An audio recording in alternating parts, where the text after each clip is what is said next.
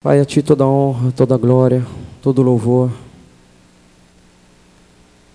Deus, eu sei que pesa sobre meus ombros, ó Pai, a responsabilidade, Pai, de ser porta-voz da Tua palavra nessa noite. E eu te peço que o Senhor venha perdoar os meus pecados, perdoar as minhas falhas, Pai, para que eu possa ser um canal limpo, um canal de bênção, em nome de Jesus, que o Senhor possa falar primeiramente comigo, Deus o Senhor possa ministrar ao meu coração, Pai, em nome de Jesus. E que aqueles que estão aqui, Senhor, presencialmente, aqueles que estão pelas redes sociais, que possam receber resposta dos céus, ó Pai, em nome de Jesus, através da minha vida, Deus.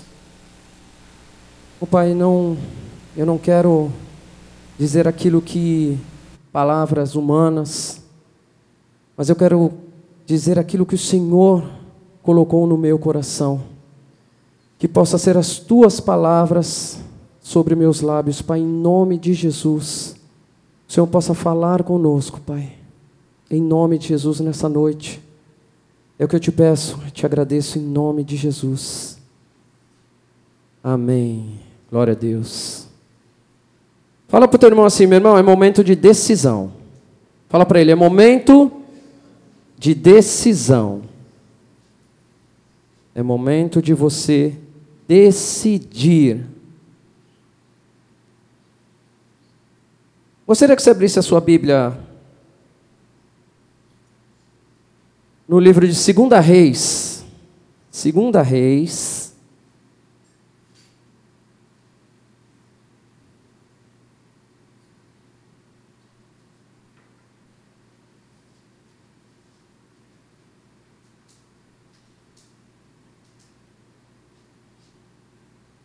Segunda Reis 9, versículo 30.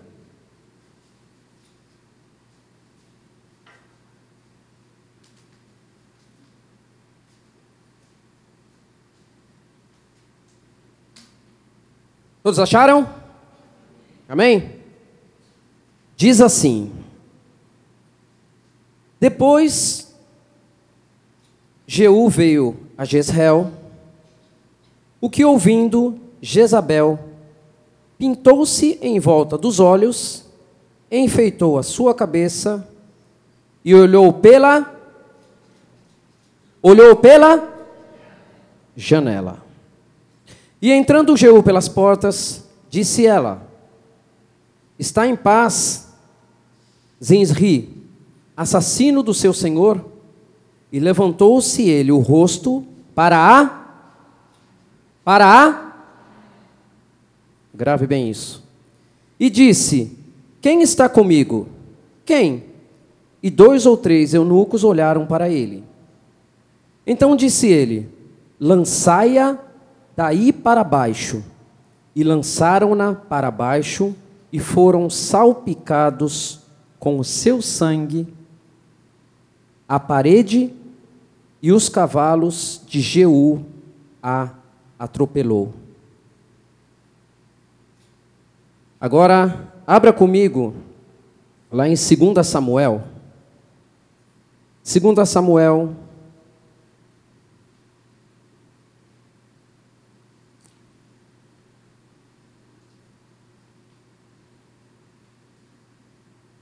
Segunda Samuel 6, versículo 16.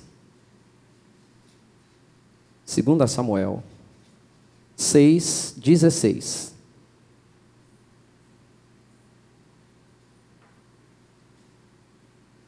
Amém? Diz assim: E sucedeu que, entrando a arca do Senhor na cidade de Davi, Mical, a filha de Saul, estava olhando pela janela. E vendo ao rei Davi, que ia bailando e saltando diante do Senhor, o desprezou no seu coração. No versículo 23, 6, 23, diz assim: E Mical, a filha de Saul, não teve filhos até o dia de sua morte. Esses dois textos não é o texto base que eu vou usar, mas só para a gente poder entender os perigos da janela. Os perigos da janela. Jezabel, uma mulher má, uma mulher que fazia cultos a Baal, uma mulher que trouxe ameaça, estava ali na janela, jogaram ela para baixo. A história dessa mulher acaba de uma forma muito trágica, né? para se cumprir o que Deus tinha dito. Ela foi jogada pela janela, foi atropelado pela carruagem de cavalos. E nem o corpo dela puderam sepultar, porque só sobrou ali seus pulsos, o crânio e os seus pés. E ela estava sobre uma janela. No segundo texto, Mical, a arca da aliança estava sendo trazida por Davi. Davi todo feliz, trazendo a arca da aliança, dançando na presença do Senhor. E aqui eu vejo a liberdade que nós temos de, no meio do louvor, poder fazer o que nós quisermos. Porque muitas vezes nós não adoramos como deveríamos, levantando as nossas mãos, sabe? Sem se importar com o irmão que está do lado. Porque a partir do momento que eu me importo com o irmão que está do lado, eu não me conecto na central de adoração a Deus. E aqui Davi não se importava com quem estava olhando. Olhando. E Mical olhou pela janela e falou: O que, que é isso? O que Davi está fazendo na frente de todo mundo? E ela estava na janela. E aí, por causa dessa atitude de Mical, no versículo 23, diz assim: E Mical, filha de Saul, não teve filhos até o dia de sua morte. Deus entendeu como uma afronta. Afinal, Davi estava bailando, diz a palavra, bailando para o Senhor. Ele não estava bailando para qualquer um, ele estava bailando para o Senhor. E no momento em que Mical fez-se de indiferente, Deus falou: Mical, ele está bailando para mim. Então, por causa disso, você ficará estéreo. E ela foi uma mulher estéreo. Agora eu gostaria que você abrisse a sua Bíblia lá em Atos. Agora é o texto base que nós vamos. Atos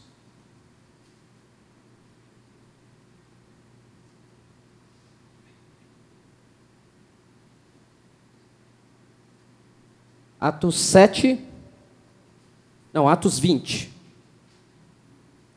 Atos 20.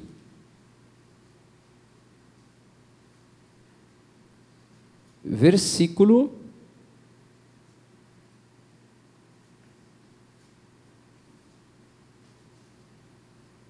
Versículo 7.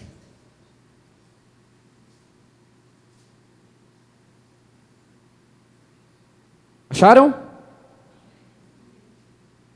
Todos estão acordados? Amém?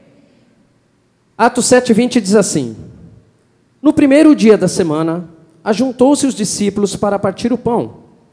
Paulo, que havia de partir no dia seguinte, falava com eles e prolongou a prática até a meia-noite. E havia muitas luzes no cenáculo, onde estavam juntos. Então estando um certo jovem, por nome Eutico, assentado numa janela.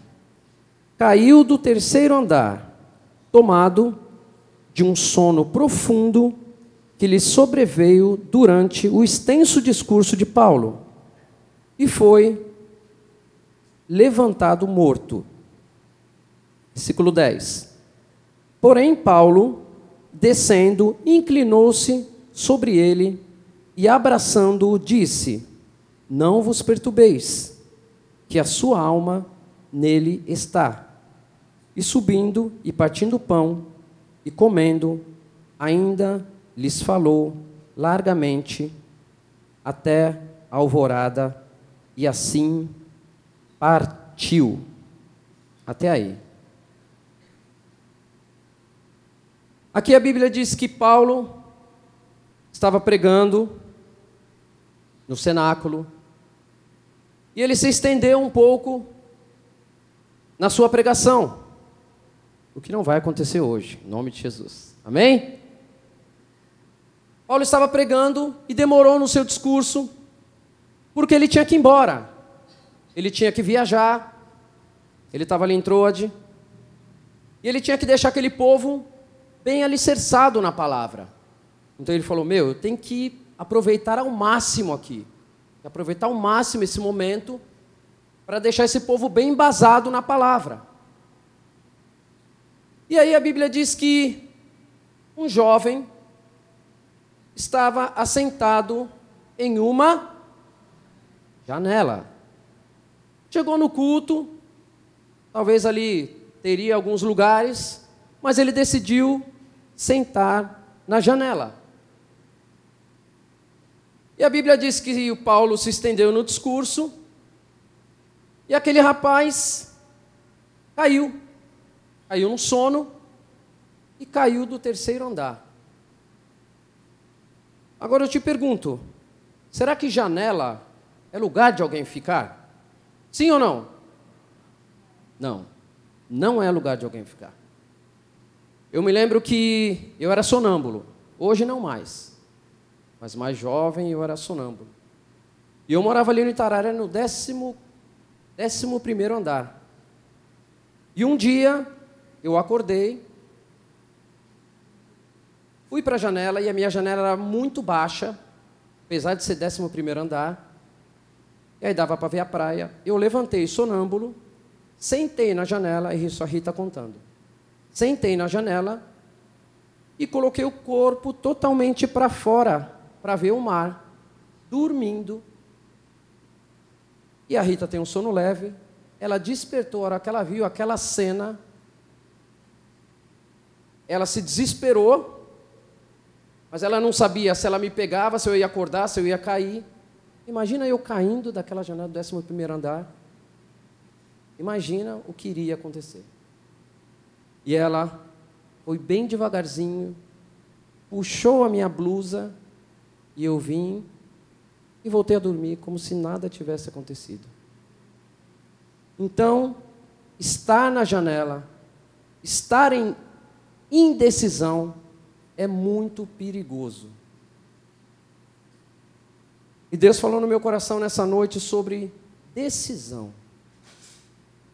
Sair de cima do muro.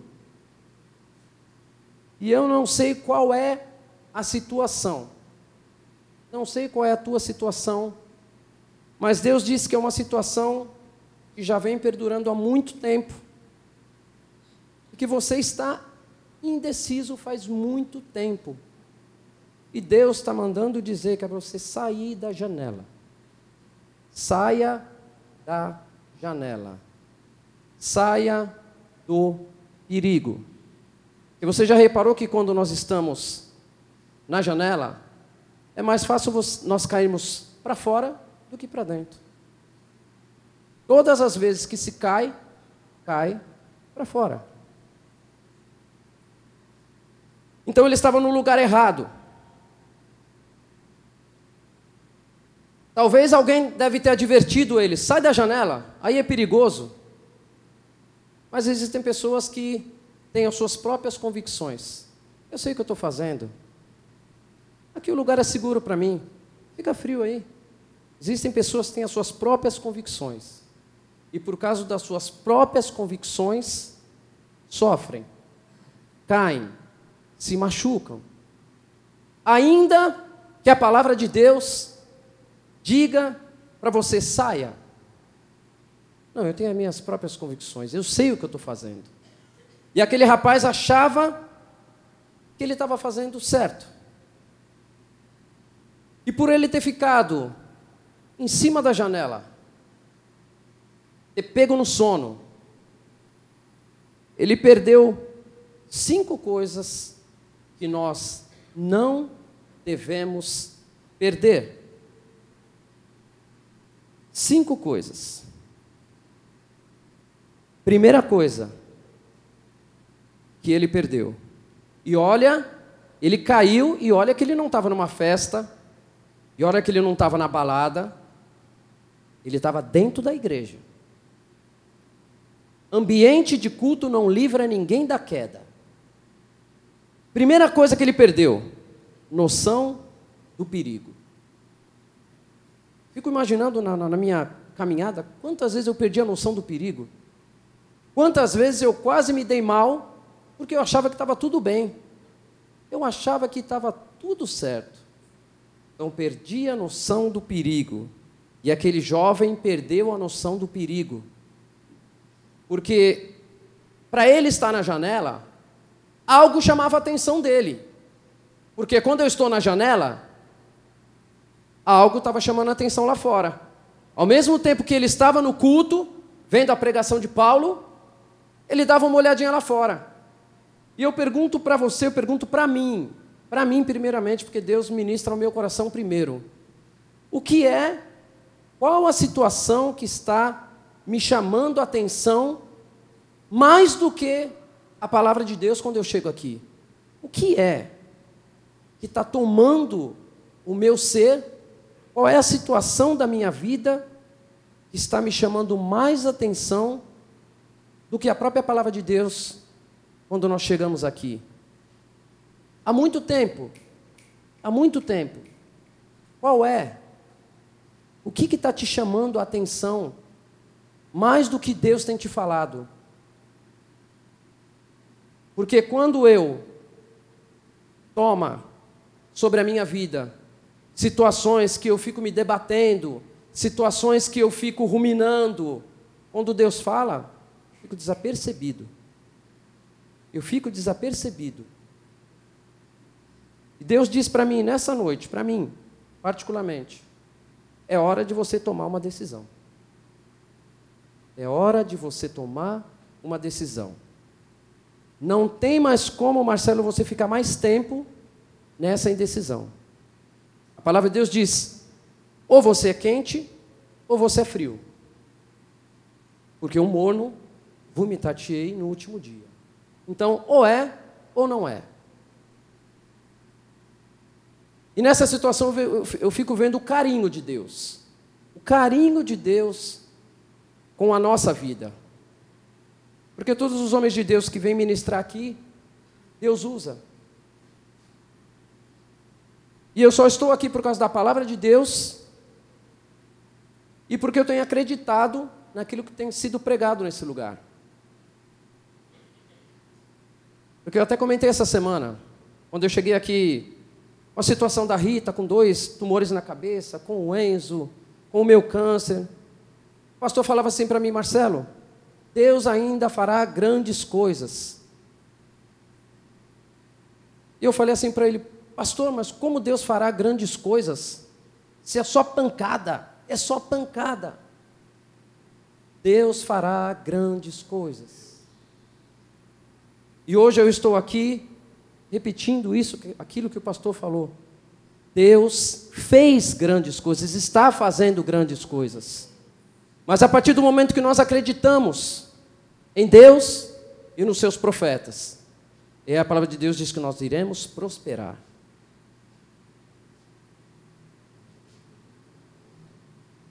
Conta-se uma história de um homem que estava em cima do muro. Estava em cima do muro e Deus chamava ele: sai daí, vem para cá.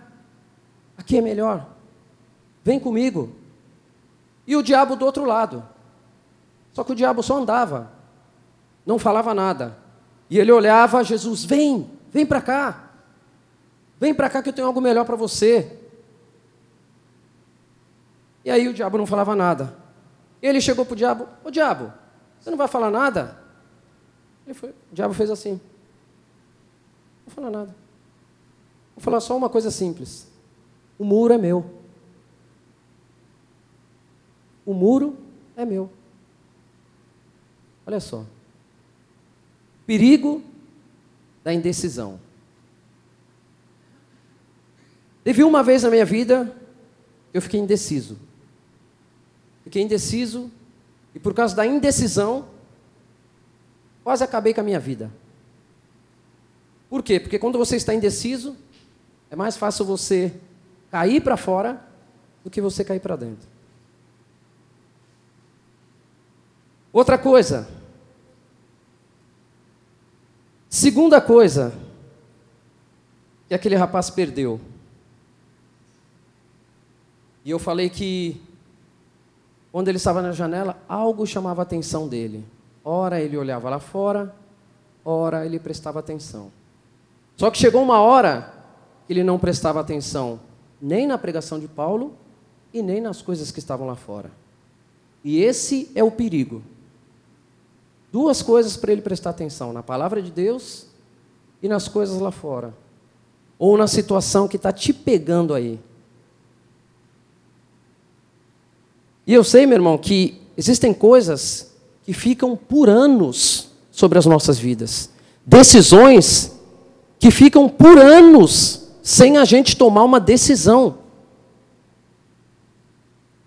Por exemplo, existem pessoas que são aprisionadas pelo medo. Toma essa decisão, não tenho medo. E ficam por anos, por anos, por anos, aprisionadas e não tomam decisão. O que tem chamado a sua atenção mais do que a palavra de Deus? Quais são as suas preocupações? O nosso sono, ele revela de que lado está o nosso coração.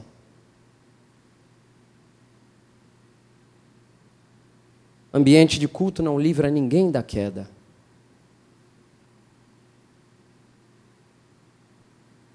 Segunda coisa que ele perdeu: o equilíbrio.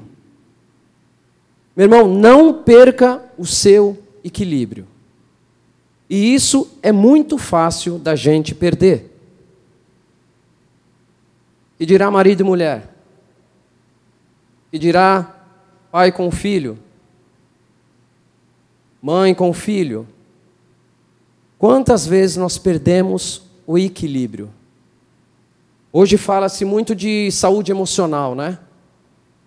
Existem pessoas que são tão desequilibradas emocionalmente e são cristãos. São cristãos. Só, meu irmão, se você não estiver equilibrado emocionalmente, não há evangelho que dê jeito. Eu vou contar uma história aqui. Eu sempre digo que eu, eu falo o que eu vivo. Nada mais do que isso. Não floreio nada. Uma situação, faz mais ou menos, o Enzo está com 13, fez 13. Ele tinha quatro meses, quase 13 anos atrás. E eu não me envergonho de contar isso, não. Eu estava de carro com ele, estávamos de carro, paramos ali no, no semáforo do portal no canal 1, e eu tinha saído do culto. Eu tinha saído do culto. E estávamos indo para casa, e ele deitado na cadeirinha, né? Sorrindo, brincando. Encostou um carro do meu lado, a, a janela estava baixada assim, dele, mais ou menos, com quatro dedos, levantada. E aí o carro encostou do meu lado, do meu lado, as pessoas totalmente bêbadas, tiraram a cabeça para fora e gritaram na cara do Enzo. Gritaram na cara do Enzo. E o Enzo se assustou, todo mundo se assustou. E o meu filho abriu um berreiro danado. Também. Equilíbrio emocional. Nesse momento, eu não tive. Eu desci do carro. E aí eu fiz assim no capô do, do, do rapaz. Pá! que, que vocês estão fazendo? Desculpa, desculpa, desculpa, desculpa. E aí eu peguei, entrei dentro do carro, muito bravo. Graças a Deus não, não cheguei à vida de fatos nem nada. Só dei um, um tapa assim no, no capô dele e falei: O que, que vocês estão fazendo? Vocês estão loucos? Todo mundo já. Ficaram são na hora, né? Ficaram são na hora. E aí eu fui para minha casa. Então isso é para mim também. Segunda coisa que aquele rapaz perdeu estando dividido, estando na janela. Perdeu o equilíbrio. Cuidado com o desequilíbrio. Pedro não teve o equilíbrio quando foram prender ali Jesus, os guardas, quando chegaram, o que Pedro fez? Cortou a orelha do cara, estava um emocional, falou da pele. Cortou a orelha do cara. Jesus falou: Pedro, Pedro, não teve o equilíbrio. Então, cuidado com o desequilíbrio, porque o desequilíbrio pode fazer você coloca tudo a perder. Tem gente que está dormindo na janela e acha que está tudo bem. Deus está dizendo: não está tudo bem. Tome uma decisão. Talvez seja o sono do comodismo, sono do achismo, o sono do pecado. É hora de despertar, meu irmão. É hora de despertar. A Bíblia diz aqui que era um local bastante, o local ali de culto era um local bastante iluminado. Por que iluminado? Por que iluminado? Porque a luz, ela traz à tona muitas coisas. Por que, que o nosso culto ele não é um culto no escuro? Porque a luz, ela traz à tona muitas coisas. Aqui de cima a gente vê, assim, na totalidade, a gente vê muitas coisas. Então, a luz, a luz, ela traz à tona muitas coisas. Daqui a gente vê quem está disperso, a luz traz à tona isso. Daqui a gente vê quem está dormindo, a luz traz isso. Aqui a luz traz muitas coisas. Então, aquele ambiente de culto, aquele ambiente de culto, estava muito iluminado. Então, Deus quer trazer a luz. A luz. Quarta coisa que ele perdeu: a sensibilidade espiritual. Perdeu a sensibilidade espiritual.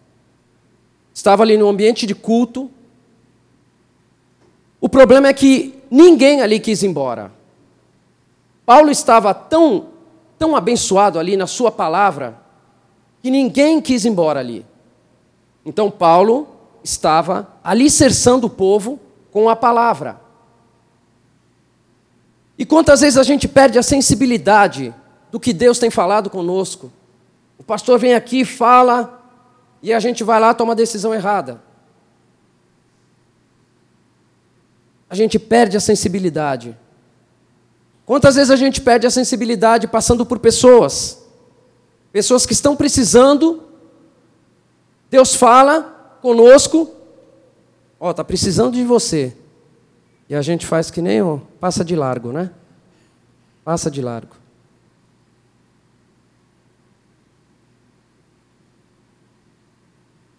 Terceira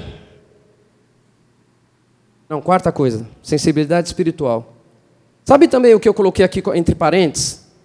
Na, na terceira coisa que ele perdeu? Ele perdeu a visão. Meu irmão, não perca a visão. Sabe aquela visão espiritual que Deus te dá? Sabe aquela visão que você fala assim, meu, isso não está me cheirando bem. Sabe aquilo que você fala assim? As mulheres têm muito isso, né? Isso não está me cheirando bem. Não perca a visão espiritual que Deus tem te dado. Não perca a visão. É preciso sair da janela. É preciso tomar decisão. Quinta coisa que ele perdeu: perdeu a vida. Caiu no sono, na janela e perdeu a vida. Olha só, lemos três textos aqui que diz do, do perigo de estar na janela. Uma estava na janela ali, duas mulheres na janela, esse rapaz, e esse rapaz perdeu a vida. E aí no versículo 10 diz assim que Paulo desceu e a multidão começou a ficar alvoroçada. E aí quantas vezes acontece isso, né? Julgamento. Nós somos peritos em julgar erro do irmão ou erro dos outros. Somos peritos. E eu fico imaginando aqui quando aquele rapaz caiu, todo aquele culto lá, todas as pessoas que estavam ali. Tá vendo? Isso é lugar de ficar? Tá vendo? Bem feito. Não era para estar tá ali. E a gente aprende aqui que Paulo não julgou. O que, que Paulo fez? Desceu e abraçou. Abraçou o rapaz, orou e ele ressuscitou. Sabe por quê? O abraço, ele revela muito mais do que um discurso. Quantas pessoas que estão fragilizadas, estão precisando de Jesus, ou que estão precisando de algo, você vai, abraça, dá aquele abraço, e a pessoa imediatamente começa a chorar. Porque você não falou nada, você só a abraçou. E quantas vezes a gente precisa abraçar. A gente não precisa julgar. Quantas pessoas que precisam do seu abraço, precisam do meu abraço e não do meu julgamento. Precisam do teu abraço e não do teu julgamento. Muitas vezes são pessoas de dentro. Porque quanto maior a proximidade, maior o atrito, né? Eu não vou me me indispor com o Flavinho, né? Que está longe. Então Deus está falando de julgamento dos de dentro. Julgamento dos de dentro. De dentro da minha casa. Quantas vezes é mais fácil falar, tá vendo? Você nunca muda. Tá vendo? Olha aí. E quantas vezes essa pessoa só precisa de um abraço? Vou repetir aqui, ó. O abraço revela mais do que um discurso. É mais importante aquilo que eu faço do que aquilo que eu digo. Muito mais do que eu faço do que aquilo que eu digo.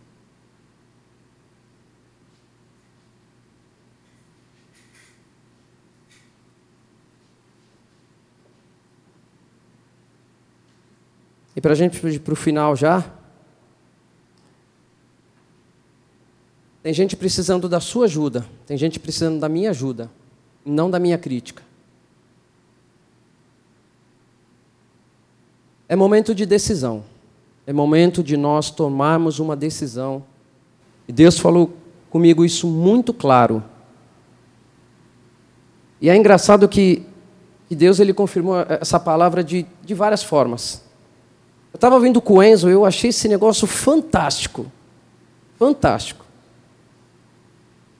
Como Deus ele, ele, ele dá a palavra, e aí você pede confirmação, você fica assim, sabe, angustiado, porque vocês, como eu, senta ali, com situações, pedindo para que Deus fale, e eu hoje estava convicto, mas eu estava vindo com o Enzo hoje de moto.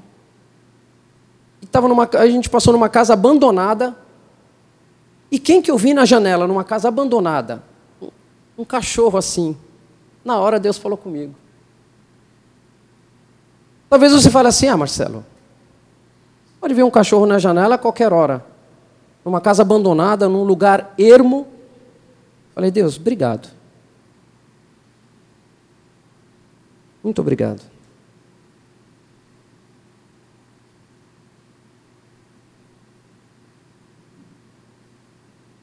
Meu irmão, decida. Eu não quero falar mais porque Deus não, não me permite falar mais. Não é pelo muito falar e eu tomo sempre esse cuidado. Que Deus quer falar, Ele falou. A partir do que eu falar daqui, já é coisa minha. Então eu não quero que atrapalhar o que Deus já falou no teu coração, já falou no meu coração. Gostaria que você fechasse os teus olhos nesse momento em nome de Jesus.